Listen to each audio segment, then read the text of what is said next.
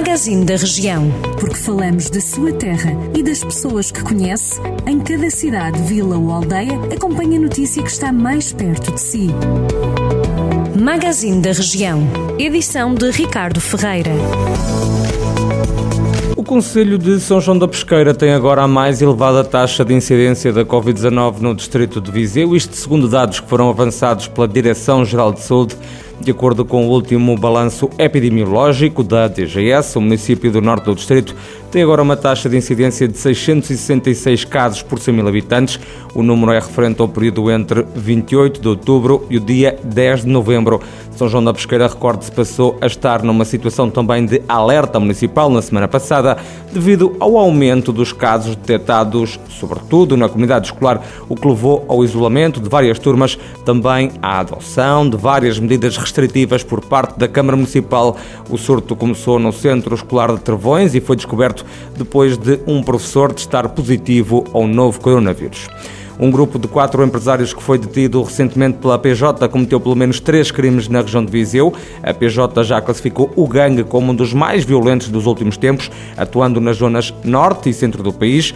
Os indivíduos foram detidos por suspeitas dos crimes de homicídio, sequestro agravado, roubo, furto qualificado, branqueamento de capitais e também associação criminosa. Segundo adiantou ao Jornal do Centro uma fonte da PJ, um desses crimes aconteceu este ano em Oveira, no Conselho de Santa Combadão, quando uma comerciante foi agredida com violência, sequestrada e deixada na mala do próprio carro. A vítima, que era proprietária de uma empresa de viveiros florestais, ficou com ferimentos graves na cabeça e no rosto e teve que ser transportada para o Hospital de Viseu.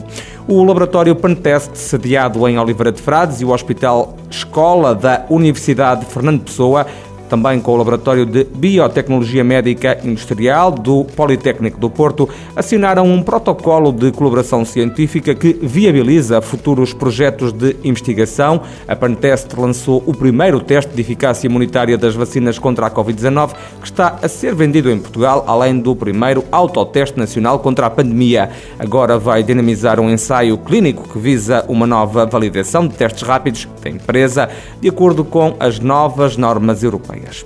E o Complexo Paroquial de Mangualde recebe já no sábado, dia 20 de novembro, mais um concerto sinfónico de homenagem ao músico José de Santos Pinto. A atuação decorre no âmbito de um projeto que pretende recuperar duas sonatas para oboé que foram compostas por este músico natural do Conselho, apresentando-as ao público em forma de concerto, onde vai estar presente também o oboé que o músico utilizou durante toda a carreira.